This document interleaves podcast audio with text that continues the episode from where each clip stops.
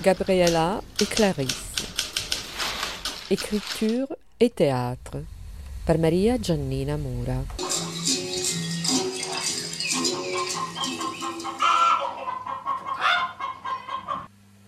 Elle était une poule du dimanche, encore vivante parce qu'il n'était que 9 heures du matin.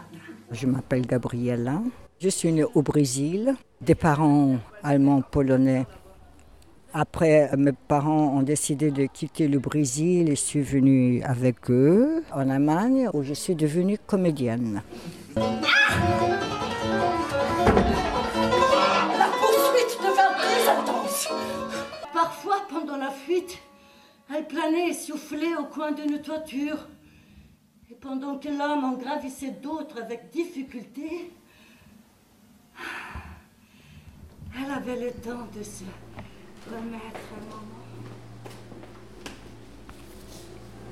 Ici, nous sommes dans ce théâtre de Mulot où j'avais fait la création d'une personne, de Clarisse Lispector. C'était en 2007, c'était justement aussi pour sa date anniversaire de sa mort. C'était donc des extraits de plusieurs de ses livres. Et comme les titres s'appellent Une personne, c'était justement pour découvrir la personne, Clarisse. C'était donc des textes où elle parlait d'elle-même, dans les chroniques par exemple, la découverte du monde.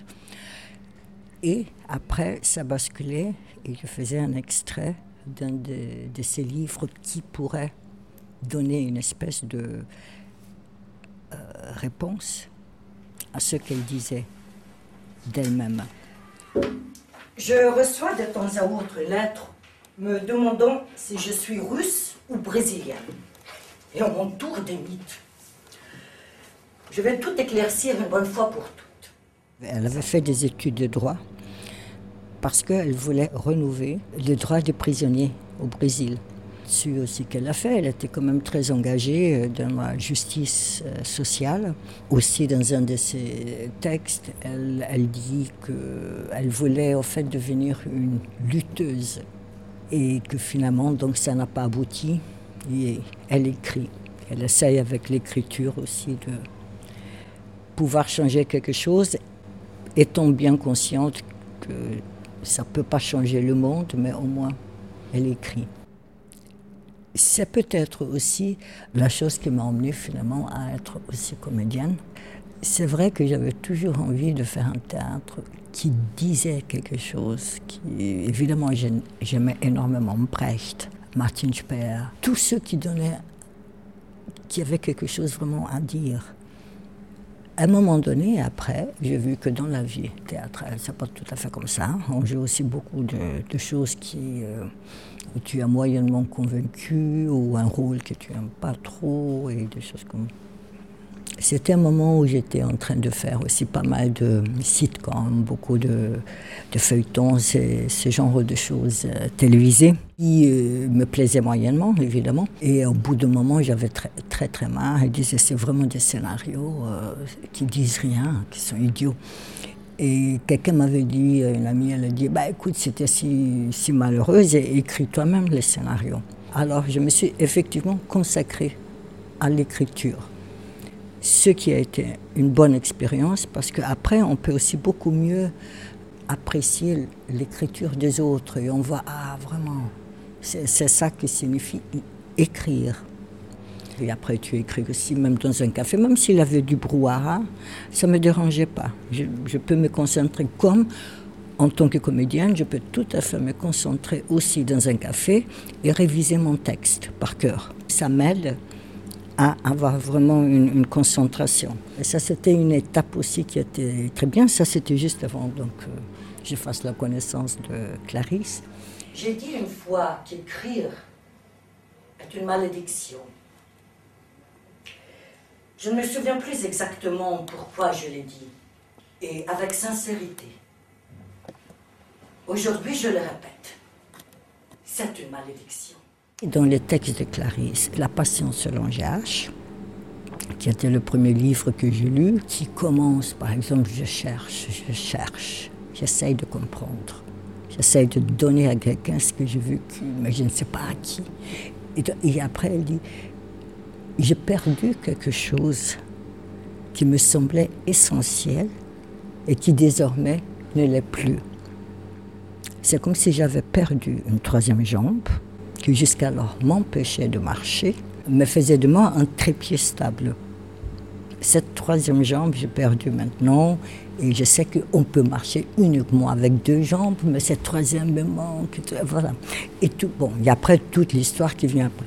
Et quand tu lis des textes comme ça, c'est absolument sublime parce que chacun peut découvrir sa troisième jambe. Il dit, ah ben c'est vrai, cette troisième, voilà, cette troisième jambe, c'est quoi? C'est un truc sur lequel on s'attache parce que voilà, ça te donne une sécurité. Et alors, elle semblait si libre. Stupide, timide et libre. Et Clarisse, elle est rentrée dans ma vie en France, en France, tardivement. Je l'ai découvert au premier salon du livre dédié au Brésil. C'était absolument un coup de foudre. Et d'ailleurs, la première fois que j'ai vu Clarisse, c'était sur une photo. C'était à l'ambassade, c'était une exposition de photos de personnalités brésiliennes. Magdalena Schwartz était la photographe. Et je vois un portrait de Clarisse et je regarde et là de nouveau, je dis Ah, mais qui, c'est cette belle femme? J'étais sûre que c'était une comédienne.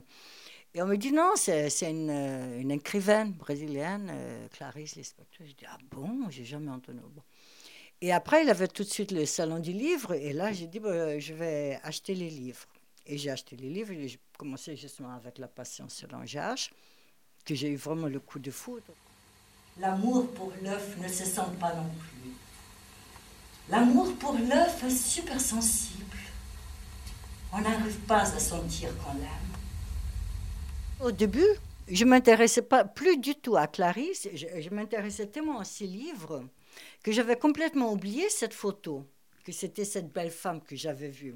J'avais oublié, j'avais plus fait cette association entre cette belle femme que j'avais vue et les livres que je lisais au point que, ben justement, là, quand j'ai préparé donc, une personne, je me suis dit, ben, il faut quand même que je m'intéresse un peu à, à, elle, hein, de, tout ce qu'elle fait, tout ça.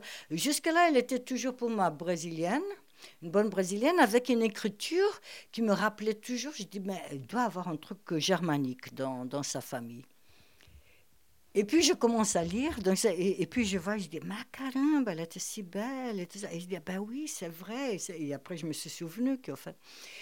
Et après, j'ai lu donc toute sa biographie, les trucs qui venaient d'Ukraine, que c'était des juifs ukrainiens, qu'à la maison, elle parlait yiddish. Et voilà, et qu'elle est arrivée donc bébé au Brésil. Bon, pour elle, la langue est vraiment le portugais, mais qu'elle n'arrivait pas à dire les, les R brésiliens, parce qu'au Brésil, on a un R derrière et un R devant. Ben, on dit car, caramba, par exemple, non? R, mais on dit ritual. Le R, au début, c'est un R. Ou on dit carro. Carro, c'est avec deux R, donc c'est derrière. Mais sinon, euh, euh, je pense, mais, mais, au milieu, c'est toujours le R. Et elle n'arrive pas à le dire, comme, comme tous les étrangers, ils n'arrivent pas.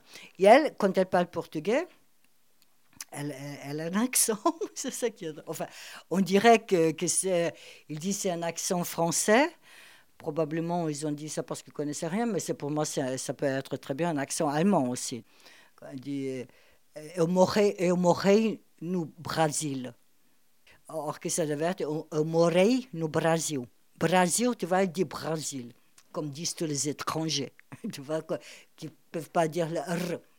Donc ça, c'était une, chose qui était très drôle et qui certainement, certainement, à mon avis, psychosomatique, était dans sa vie. Mais elle a eu ça jusqu'à la fin de sa vie. Qui vient de, parce qu'elle entendait toujours ces yiddish à la maison, et ces yiddish qui est une espèce d'allemand mal parlé, tu vois, comme ça et avec le, portugais, que, que, ça a dû faire euh, quelque part là-dedans. Brésilienne. Elle est typiquement brésilienne aussi, Clarisse. C'est ça qui est fou. Parce qu'elle a un côté tellement brésilien, et même un côté du Nord-Est, où elle a vécu donc les premières 13 années, parce que quand ils sont arrivés, c'était au Nord-Est. Et même quand elle parle portugais, euh, c'est un mélange de cet accent nordestino avec un peu de carioca qu'on parle à Rio, mélangé avec ce R, euh, qui, c'est, quelque chose d'assez hallucinant, tu vois. Alors, je pense que c'est pour ça qu'elle avait aussi choisi l'écriture, qu'elle pouvait mieux s'exprimer que, que parler, tu vois. Bien de choses me sont arrivées. Et pire encore, je les ai pas. Toutefois, celle-là, même aujourd'hui, je n'arrive pas à la comprendre. Elle a eu une vue euh, d'enfance euh, certainement pas très facile, mais elle était heureuse. Tu vois, ça par exemple aussi, elle a dit à l'époque, je ne m'étais pas rendu compte qu'on était si pauvre, qu'on pouvait, qu'en fait on devrait être malheureux, mais j'étais heureuse.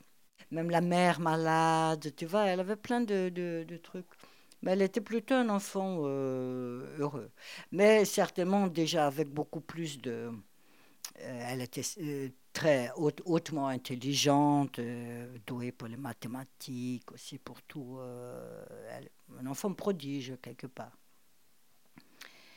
Elle, avec sa mère, c'était très difficile parce qu'elle, quand elle est née, sa mère était déjà malade et elle était au lit pratiquement tout le temps. Hein.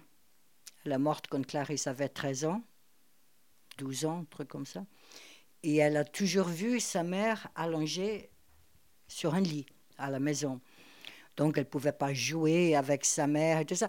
Mais c'est ce qu'elle dit, son, son, amour pour l'écriture et, et raconter des histoires, parce que c'est ça ce qu'elle fait, ça venait de là.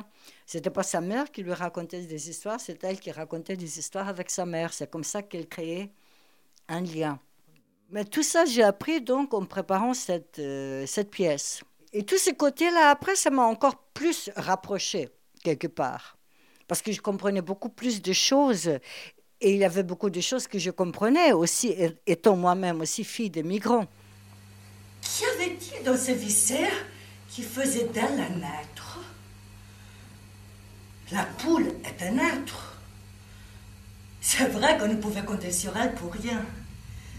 Elle-même ne comptait pas sur elle, comme le coq croit en sa crête.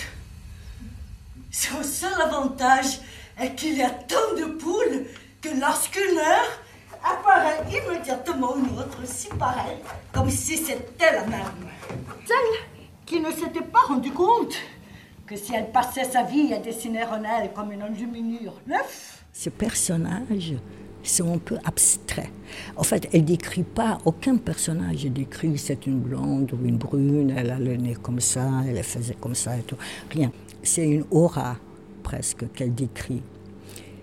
Et ce qui est important, c'est que la personne ressent. Et c'est ça qui m'avait sauvée. Parce que je dis, mais ça, c'est absolument génial. Et là, j'ai eu tout un coup une telle. Euh, ah ben, là, je suis devenue aussi une lutteuse, quelque part qui se dit ah bah, il faut absolument montrer ces textes. Tu es la seule qui met en scène ces textes? La seule, non. Je pense que je peux compter sur les doigts d'une main les mises en scène euh, françaises, qui ont été faites. Il y a l'édition des femmes, qui ont été les premières d'ailleurs, c'était Antoinette Fouque encore, qui avait commencé à faire les traductions de, de Clarisse, mais elle n'est pas si jouée que ça ici en France. Au Brésil, si tu dis le nom de Clarice Lispector, c'est comme ici Marguerite Duras, par exemple. Et il a eu euh, autant aussi des, euh, des, mises en scène qui ont été faites et qui continuent à être faites. Hein. C'est uniquement ici en France où elle est moins connue. Heureusement, avant de commencer moi-même à faire une mise en scène, j'ai jamais vu une mise en scène. Je savais qu'il y a eu, mais je ne les ai pas vus. Hein, je ne les ai pas vus. Donc, euh, je n'ai pas, pas pu me laisser influencer par quoi que ce soit. Quand j'avais commencé La Patience selon GH avec un metteur en scène, on avait présenté un petit extrait, justement à l'édition des femmes. Et après cet extrait, euh, là, il y a eu beaucoup aussi qui sont venus et qui ont dit Ah ben, j'ai essayé trois fois de lire ce texte, j'ai rien compris, blablabla. Bla, bla. Et là, maintenant, là, ah oui, comme ça, je comprends. Et, et beaucoup disent ça. Donc, je pense que c'est vraiment la façon. Il faut lire Clarisse euh, avec simplicité.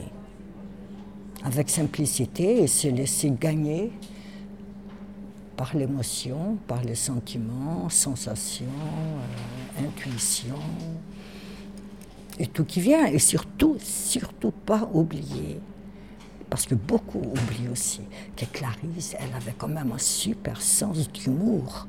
Elle est très drôle. Elle est vraiment très, très drôle. Et ça, j'ai pas vu vraiment dans, des mises en scène que ce soit exploité, cette drôlerie. Et ça, c'est dommage. Ça, c'est dommage parce que ça fait quand même partie d'elle, même si elle avait des moments très sombres. Mais justement, elle avait ces moments aussi très, très joyeux. Mais samedi soir, ils sont allés au restaurant. Suivant l'invitation du négociant si prospère. Elle n'est pas compliquée, c'est pas une intellectuelle, c'est pas quelqu'un qui, euh, qui a uniquement pour. Elle écrit que pour un petit monde. Elle peut être comprise par tout le monde. Et c'est ça que j'ai commencé et que j'ai pu vraiment prouver en jouant dans des théâtres, dans des festivals, dans des choses où c'était absolument pas intellectuel, des choses, un festival de open air euh, dehors, où c'était vraiment des choses populaires et tout le monde, tout le monde comprend. Je suis presse. Je suis du jamais. Je suis si mystérieuse que je ne comprends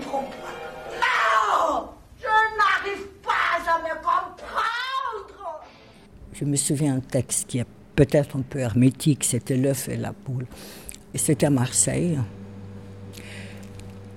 Et c'était vraiment un public très, très populaire, on peut dire. Et les gens sont restés très silencieux.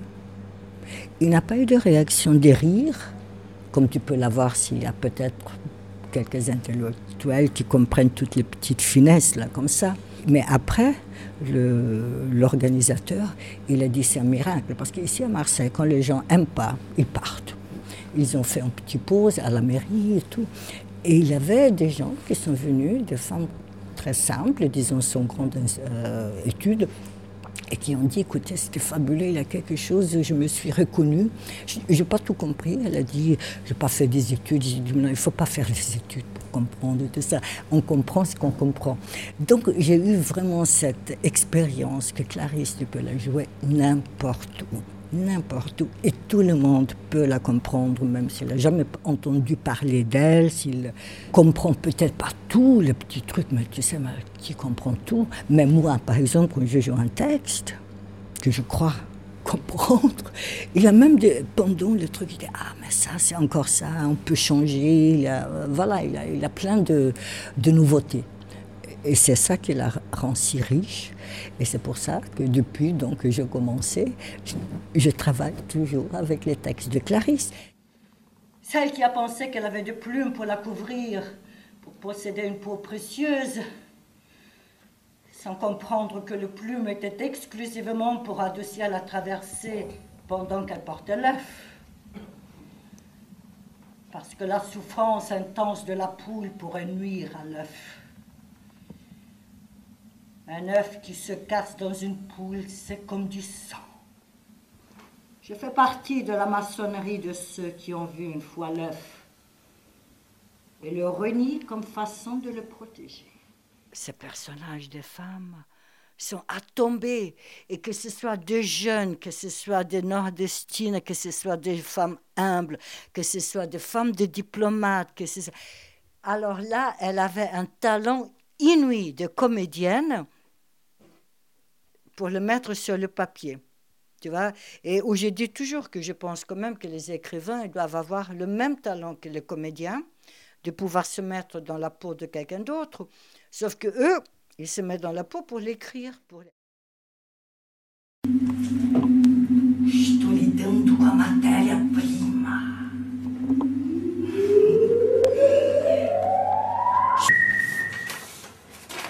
Comment tu t'y prends pour euh, adapter les textes Déjà, comment tu les as choisis Comment tu as travaillé pour les adapter?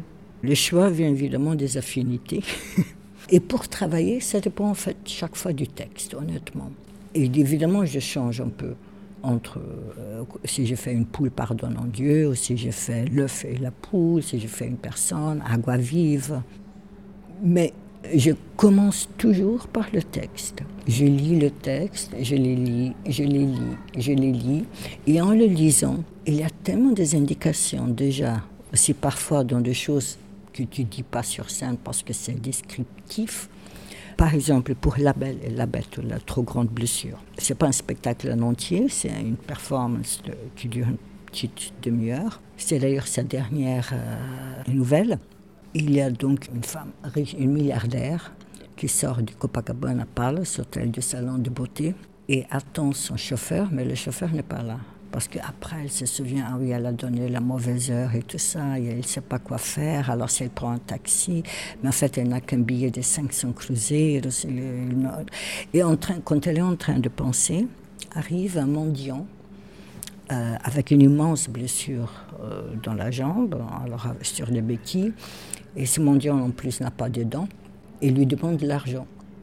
Tout d'un coup, il a un choc frontal, brutal de cette femme qui se confronte à, un mendiant qu'elle voit jamais. D'habitude, elle sort comme au Brésil. Tu rentres dans la voiture et tu sors dans la prochaine maison où tu vas, ou le prochain hôtel, ou la prochaine boutique, et tout ça, te fait rien à pied. Bien sûr, ils savent qu'il a des pauvres, mais voilà, c'est euh, éloigné. Et là, il y a donc ces dialogues entre ces deux qui sont absolument merveilleux. Et comme elle est sur place, Chloé est sur place, parce qu'elle est dans la rue, elle attend le, chauffeur, et il y a ce mendiant, au début elle ne sait même pas s'il va la tuer, quoi. des choses complètement aberrantes. Donc, il n'a pas beaucoup de mouvement. Et comme à ce moment-là, j'interprète, disons, presque trois personnages, c'est-à-dire la narratrice, la milliardaire et le mendiant, je reste sur place. Je ne fais pas grand-chose dans ce texte. C'est ce que par la tête, par les mouvements de tête, et expression et voix. Mais, mais c'est complètement immobile. Or que, par exemple, euh, Pardonnons Dieu, ou l'œuf et la poule, il a plein euh, ou, une poule, dans une poule, je saute comme une poule. là, c'est complètement différent, parce que c'est une autre dynamique. Rien qu'à lire le texte, tu comprends quelque part comment tu dois faire la mise en scène. C'est pas la peine de, comme on dit, de chercher midi à 14 heures. C'est tout écrit là.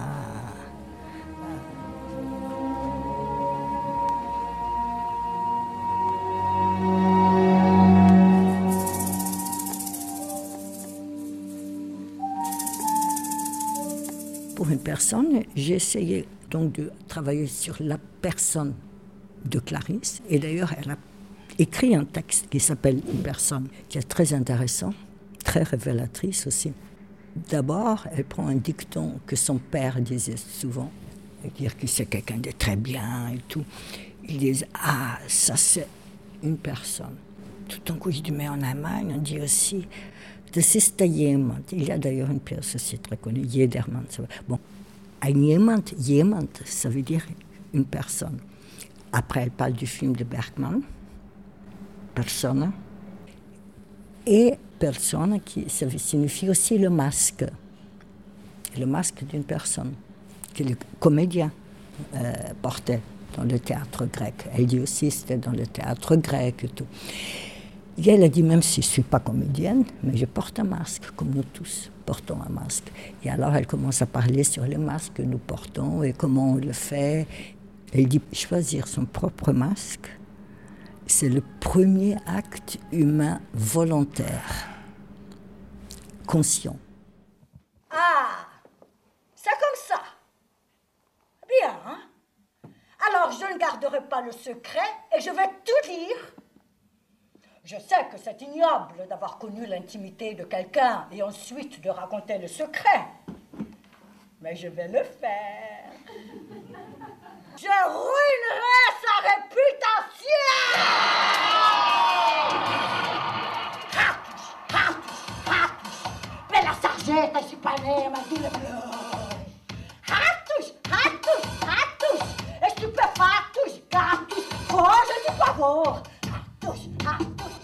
au fond, elle dit mais d'où ça vient? Il y a eu une chose qui peut-être a très influencé dans la vie de Clarisse, C'était une espèce de culpabilité, Benjamin Mose, où il écrit que sa mère a été euh, violée à l'époque du pogrom là, en Ukraine et qu'à suite de ce, viol, elle a attrapé la syphilis. Et à l'époque, il y avait une, euh, un dicton euh, populaire qui disait si on a la syphilis, s'il naît son enfant, la syphilis s'en va. Dans la biographie de Benjamin Mose, qu'il a dit que c'était ça. Il a affirmé. Or qu'on n'a pas vraiment de, de certitude que c'était ça la maladie de sa mère, la syphilis, tu vois, qui après tu peux plus marcher, tu peux bon. Mais en tout cas, grâce à cette euh, croyance donc qu'il aura des, enfants, ils ont fait un enfant, sa mère et le, père, dans ce but.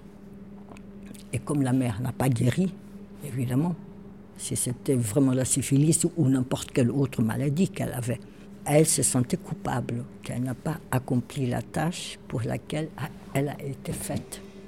Elle a dit publiquement? Oui, ça, elle a dit publiquement. Ça, elle a dit publiquement, parce qu'elle a dit euh, ce qu'elle a appris, c'est qu'elle a été conçue dans ce but, donc de guérir sa mère, et que ça n'a pas réussi. Alors, elle sentait toujours cette culpabilité que sa mère soit morte et qu'elle n'a pas accompli sa tâche pour laquelle elle a été faite. Et, peut-être c'est de là aussi qui vient cette écriture. Elle dit toujours, euh, j'ai l'impression qu'il y a quelque chose en moi qui veut toujours écrire. Elle ne peut pas arrêter d'écrire. Et dans un de ses derniers interviews, donc c'était en 77, elle dit que tout récemment, elle a découvert que quelqu'un avait dit que sa mère écrivait aussi écrivait euh, et, elle n'avait aucune idée. Elle n'a jamais, rien lu de sa mère, ni rien du tout. Sa mère était d'ailleurs, là elle a une très belle description par contre de la vie de sa mère jeune. Elle était donc aussi une battante, elle faisait la fête, elle s'est mariée avec justement là, le père, mais c'était contre la famille. Donc elle faisait, c'était aussi quelqu'un de très dynamique, mais Clarisse l'a pas du tout connue comme ça. Je regardais un arbre au tronc sombre et noueux, si large qu'il me serait impossible de l'enlacer. À l'intérieur de ce bois de roche, à travers les racines lourdes et dures comme des griffes, comment coulait la sève? Cette chose presque intangible et qui est la vie. Je suis derrière ce qui est derrière la pensée. C'est un extrait de Agua Vive. Ça exprime justement l'écriture de Clarisse et pourquoi elle nous touche? Parce qu'avant que ça devienne une pensée, il y a quand même un, déclic en nous qui nous fait penser. Tu vois, tu vois une scène de quelque chose, même ce qu'on parlait, injustice sociale, tu vois des pauvres, tu vois des gens qui dorment dans la rue ça te fait quelque chose. Et après, quand tu commences à réfléchir, tu dis, mais pourquoi les gens dans, dans la rue? Parce qu'ils sont pauvres. Pourquoi ils sont pauvres? Et après, tu vois, c'est, le questionnement. Elle dit aussi une autre phrase qu'elle dit souvent, je suis une question. C'est ça, parce que avant la pensée, quelque part, il y a quelque chose qui fait un déclic à cette pensée. Elle se situe dans la frontière entre l'intuition et la conscience, quelque oui. part? Par exemple, dans une de ses phrases, elle dit euh, qu'elle n'aime pas du tout ni qu'on la traite comme euh, femme de lettres, parce qu'elle dit femme de lettres, ça implique que j'écris pour me nourrir euh, ou, ou, sur commande, or que ce n'est pas vrai. Elle écrit que quand elle a envie d'écrire. Et elle dit, et ça, c'était toujours comme ça quand j'ai quelque chose à dire, euh, je, vais lui dire. Mais elle n'écrit pas non plus en sachant ce qu'elle va écrire, parce qu'elle dit ça, ça l'ennuie mortellement. Elle dit j'écris pour trouver, pour chercher moi-même qu'est-ce que je vais trouver en écrivant.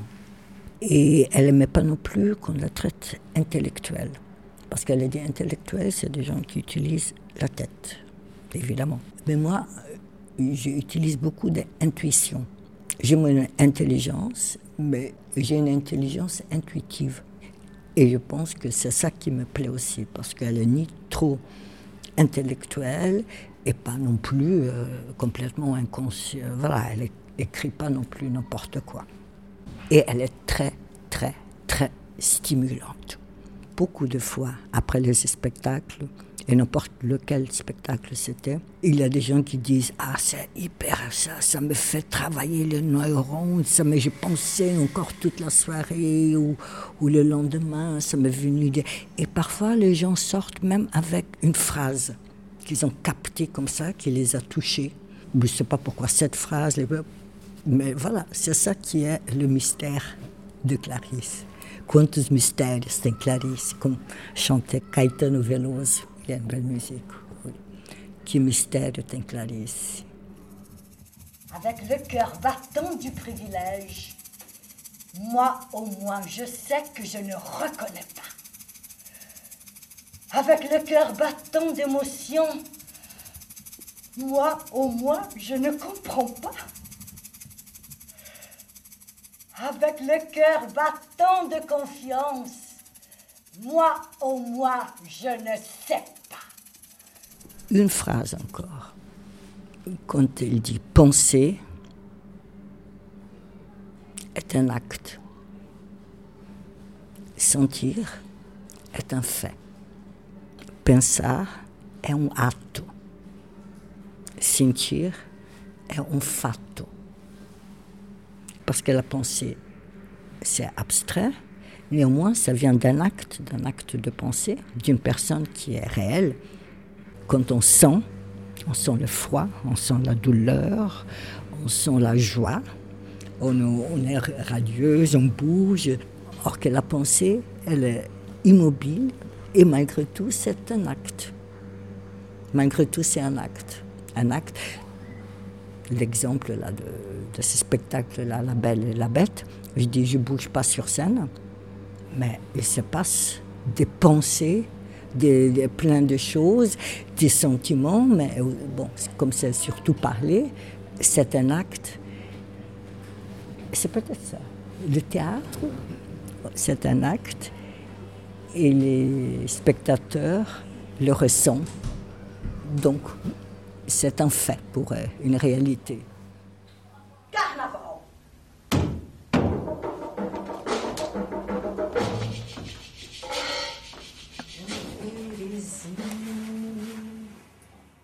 J'avais déjà fait du, théâtre depuis un moment. Mais là, j'étais arrivée à un point où ça m'intéressait plus de jouer des personnages, des personnages. Je pense que j'avais marre de jouer des personnages et surtout des, ou des couples qui se disputent pour la brosse aux dents, des, choses comme ça. Et ça donnait un sens à travailler dans un abstrait, de rendre un abstrait concret par son corps, par ce que fait le comédien de rendre corporel. Et, ça me plaît énormément d'être une des voix de Clarisse. Quand elle les a ouverts, elle a reçu un petit choc. Pendant des longues et profondes secondes, elle comprit que ce fragment de vie était un mélange de ce qu'elle avait déjà vécu avec ce qu'elle vivrait encore tout et éternel. Clarisse, elle a une phrase que j'ai mis d'ailleurs aussi dans une personne, la pièce, qui dit J'écris comme si c'était pour sauver la vie de quelqu'un, probablement ma propre vie. Et la phrase que je peux ajouter, c'est que en tout cas, Clarisse, elle a sauvé ma vie de comédienne disons pas peut-être ma vie personnelle, mais quoi que c'est tellement lié, comme pour elle peut-être être écrivaine et, être, tout simplement, pour moi, être comédienne et une personne aussi, c'est très lié. donc elle a vraiment donné un sens à, à ma vie de comédienne, disons. Ça, je peux dire que Clarisse m'a sauvée probablement, Inch'Allah. Jusqu'à la fin de ma vie, je pourrais toujours travailler des textes sur Clarisse. Et avec Clarisse, je m'ennuie jamais. Et je découvre toujours de nouveaux euh, euh, textes à travailler. Plein de zèle et d'humilité, laisser à l'autre le chant du coq.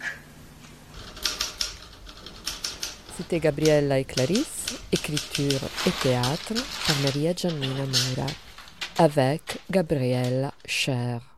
Vous avez entendu des extraits des pièces L'œuf et Une poule pardonnant Dieu, conçu et interprété par Gabriel Lacher, d'après trois nouvelles de Clarice Lispector, Le fait la poule, Une poule et Pardonnant Dieu. Vous avez entendu aussi des extraits de la pièce Une personne, conçue interprétée par Gabriel Lacher, d'après six textes de Clarice Lispector.